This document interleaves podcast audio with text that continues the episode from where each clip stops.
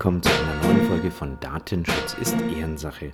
Und heute habe ich einen Praxistipp für dich rund um deine Webseite. Zum Hintergrund dazu, wir machen ja bei den Datenschutzhelden unter der Firmierung Social Movies schon seit einigen Jahren Webdesign und Online-Marketing und stolpern da immer wieder über Webseiten, die wir für Kunden pflegen, hegen, mit neuen Inhalten füllen etc. Und was dabei oft auffällt, ist der Umstand, dass diese Webseiten oft auf einem softwareseitig sehr, sehr alten Stand sind.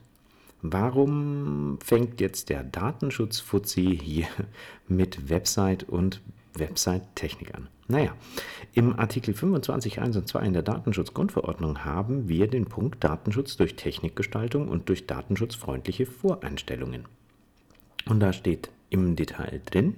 Unter 1 unter Berücksichtigung des Stands der Technik, der Implementierungskosten und der Art des Umfangs der Umstände und der Zwecke der Verarbeitung sowie der unterschiedlichen Eintrittswahrscheinlichkeit und Schwere der mit der Verarbeitung verbundenen Risiken für die Rechte und Freiheiten natürlicher Personen trifft der Verantwortliche sowohl zum Zeitpunkt der Festlegung der Mittel für die Verarbeitung als auch zum Zeitpunkt der eigentlichen Verarbeitung geeignete technische und organisatorische Maßnahmen wie zum Beispiel Pseudonymisierung, die dafür ausgelegt sind, die Datenschutzgrundsätze wie etwa Datenminimierung wirksam umzusetzen und die notwendigen Garantien in die Verarbeitung aufzunehmen, um den Anforderungen dieser Verordnung zu genügen und die Rechte der betroffenen Personen zu schützen und unter zweitens, der Verantwortliche trifft geeignete technische und organisatorische Maßnahmen, die sicherstellen, dass durch die Voreinstellung zu nur personenbezogene Daten, deren Verarbeitung für den jeweiligen bestimmten Verarbeitungszweck erforderlich ist, verarbeitet werden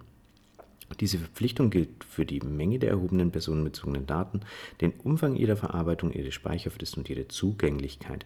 Solche Maßnahmen müssen insbesondere sicherstellen, dass personenbezogene Daten durch Voreinstellungen nicht ohne Eingreifen der Person einer unbestimmten Zahl von natürlichen Personen zugänglich gemacht werden. Das ist wieder mal viel blubberdiblub, aber interessieren tun uns in erster Linie zwei Sachen, nämlich aus dem ersten Absatz unter Berücksichtigung des Stands der Technik und aus dem zweiten Absatz, dass personenbezogene Daten durch Voreinstellungen nicht ohne Eingreifen der Person einer unbestimmten Zahl von natürlichen Personen zugänglich gemacht werden. Das heißt auf gut Deutsch, du bist verpflichtet nach der Datenschutzgrundverordnung technisch alles zu machen, damit deine Daten, die gespeichert werden, so sicher wie möglich sind. Und was hat das jetzt mit deiner Webseite zu tun? Naja, ähm, technisch betrachtet ist es so, dass bei den meisten oder zumindest bei vielen wahrscheinlich am Webhosting unter anderem Geschichten dranhängen wie E-Mail-Versand oder Datenbanken oder sonstige Verzeichnisse. Und wenn zum Beispiel über deine Webseite jemand Zugriff auf deinen Server bekommt, kann es eben auch sein, dass er zum Beispiel Zugriff auf E-Mail-Adressen bekommt. Wenn du eine etwas umfangreichere IT-Infrastruktur hast, dann erhöht sich das Risiko natürlich an dieser Stelle, wenn da zum Beispiel, ich weiß nicht, für eine Software zusätzlich Daten abgelegt werden, etc. etc. oder wenn deine Webseite die Daten von kommentierenden Usern vorhält, ähm, Daten von Bestellungen aus dem Online-Shop, diese ganzen Geschichten. Mm, was wir eben, das habe ich ja am Anfang schon gesagt, relativ oft feststellen, ist, dass Webseiten leider immer noch, obwohl eigentlich das gar kein so großes Problem ist, dann trotzdem von der Software her oft auf einem sehr alten Stand sind. Und weil das ja tatsächlich mal ein Thema ist, das man schnell und einfach in den Griff bekommen kann, wenn man denn weiß, um was es geht, haben wir gesagt, wir machen eben diese heutige praxisorientierte Folge von Datenschutz ist Ehrensache zum Thema Website aktuell halten. Ich versuche das Ganze so aufzudröseln, dass das auch für dich, wenn du jetzt nicht sonderlich Webtechnik-affin bist oder vielleicht einfach nur mit einem IT-Dienstleister oder einer Agentur zusammenarbeitest an der Stelle, dass das auch für dich alles nachvollziehbar ist und du was mit den Fachbegriffen anfangen kannst, damit du im Falle des Falles eben auch mit deinem IT-Dienstleister oder mit deiner Agentur sprechen kannst und weißt, um was es geht. Dazu müssen wir einen Blick auf zwei unterschiedliche Systeme werfen. Das eine ist das Webhosting und das andere ist deine Website. Das Webhosting ist ein Speicherplatz, ein Stückchen Computer im Internet, auf dem deine Webseite betrieben wird. auf dem oft auch Dienste wie E-Mail betrieben werden oder sonstige Software installiert werden kann. Tipp an dieser Stelle, mit deinem Webhosting solltest du immer eine Auftragsverarbeitung abschließen und in deiner Datenschutzerklärung auch darüber informieren, wo deine Webseite gehostet wird und dass eine Auftragsverarbeitung vorhanden ist. Wenn wir uns im Webhosting umsehen, dann geht es vor allem um folgende Punkte, auf die du achten solltest. Erstens ist ein SSL-Zertifikat eingerichtet.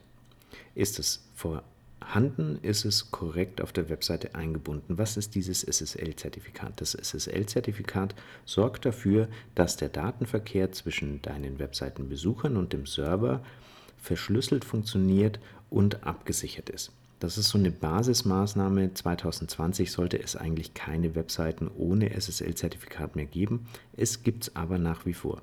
Du erkennst es daran, indem du die Webseite in deinem Browser öffnest und dann auf der linken Seite neben der Adresse deiner Webseite guckst, ob dieses Schlosssymbol grün ist oder ob da eine Warnung ausgegeben wird. Das ist ein sehr guter Hinweis.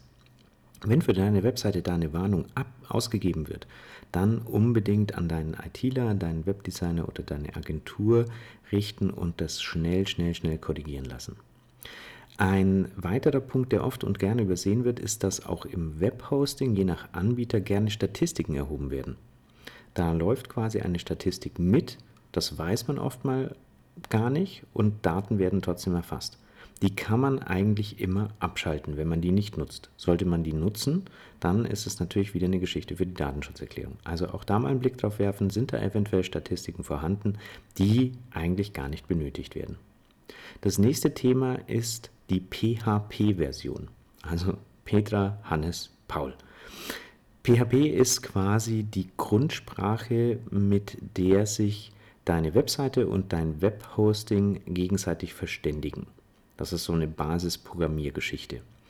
Diese PHP-Sprache wird kontinuierlich weiterentwickelt. Da werden Sicherheitslücken entfernt, da wird die Performance verbessert und solche Geschichten. Da fallen auch Funktionen raus, die dann ersetzt werden. Also das ist so ein Basispunkt an der Stelle. Und diese PHP-Version sollte dementsprechend natürlich immer auf einem möglichst aktuellen Stand sein.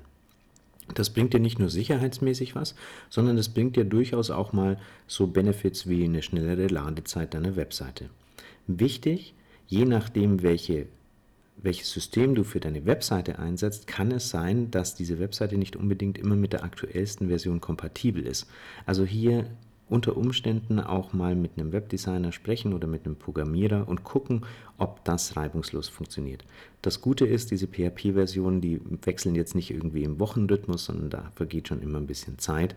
Und ähm, das Ganze ist nicht so dramatisch, wenn man jetzt da zum Beispiel auf der Version 7.3 noch fährt, obwohl die Version 7.4 schon draußen ist. Aber ich habe auch 2020 noch Webseiten gesehen, die auf einer Version liefen, die eigentlich schon 1, 2, 3, 4, 5 Jahre alt waren. Also hier unbedingt nachbessern. Damit haben wir das Thema Webhosting auch soweit abgehakt und wir kommen zum Thema System Webseite. Moderne Webseiten werden oft mit einem sogenannten Content Management System abgekürzt CMS betrieben. Ein Content-Management-System ist quasi der Unterbau deiner Webseite, das Programm, das dafür sorgt, dass der Besucher auch das sehen kann, was er sehen soll. So eine Art Betriebssystem für deine Webseite. Typische Content-Management-Systeme sind äh, laut einer Statistik für 2019 für Deutschland WordPress, 62% Joomla, 17% Typo 3, 9,5% Drupal, 5,4% und Contao knappe 7%.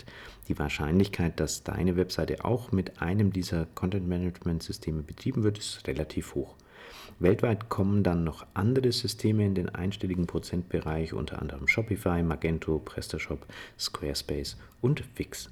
Aber auch da führt WordPress mit 61%. Und deswegen haben wir uns gedacht, wir spielen dieses Spielchen mal auch mit dem Beispiel WordPress durch.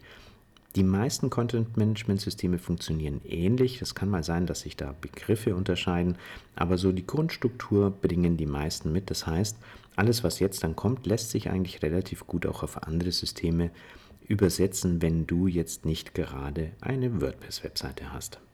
Content-Management-Systeme setzen sich meistens aus drei Bestandteilen zusammen. Das eine ist der eigentliche Core, das Betriebssystem quasi, das Content-Management-System, also die Software WordPress in unserem Beispiel. Zu diesem WordPress kommen hm, meistens Erweiterungen, sogenannte Plugins, die zusätzliche Funktionen zur Verfügung stellen. Das kann ein Kontaktformular sein oder ein Kalender oder ein Bilderslider oder eine Galerie, lauter solche Geschichten. Und dann gibt es noch das, den dritten Bestandteil, das sogenannte Theme. Das ist quasi für die optische Aufbereitung deiner Webseite zuständig. Das sagt am Schluss, dass dein Logo oben links sein soll und welche Schriftart du verwendest und welche Farben du einsetzt, wie Text dargestellt werden soll und lauter solche optischen Geschichten. Damit haben wir hier automatisch auch die Vor- und die Nachteile eines Content-Management-Systems, auch unter dem Aspekt Sicherheit und Datenschutz.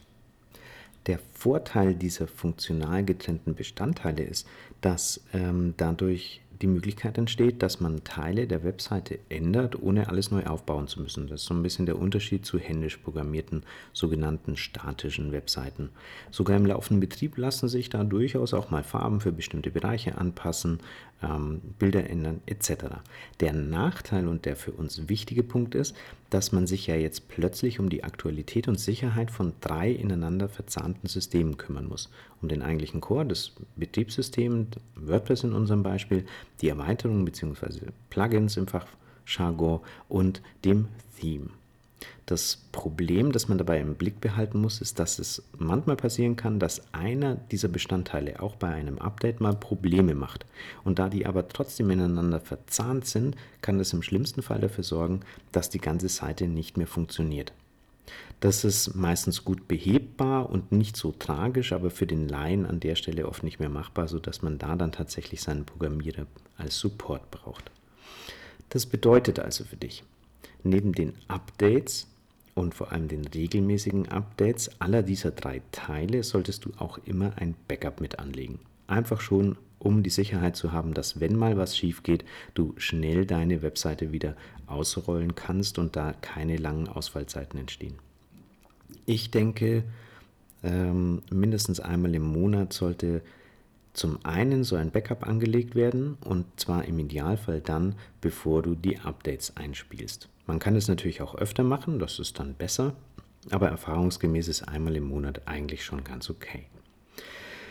Jetzt fragst du dich vielleicht, aber ist denn das alles tatsächlich so dramatisch oder übertreiben die Datenschutzhelden an der Stelle ein bisschen und es reicht vielleicht auch, wenn ich da nur einmal im Jahr reingucke und schaue, dass alles passt? Hm? Da muss ich dich vielleicht ein bisschen enttäuschen und wir werfen nochmal einen kurzen Blick auf die eine oder andere Statistik. Im Zeitraum vom 6.12.2018 bis 7.1.2019 listet zum Beispiel die Seite homepagenowhow.com 25 bekannte Sicherheitslücken für WordPress-Erweiterungen und Themes. Das ist schon eine Menge. Und du musst ja immer rechnen, wenn diese Lücken bekannt werden, dann werden die auch für die bösen Menschen da draußen bekannt und sie fangen natürlich an, nach Seiten zu suchen, die noch keine Updates gemacht haben und deswegen diese Lücken noch aufweisen.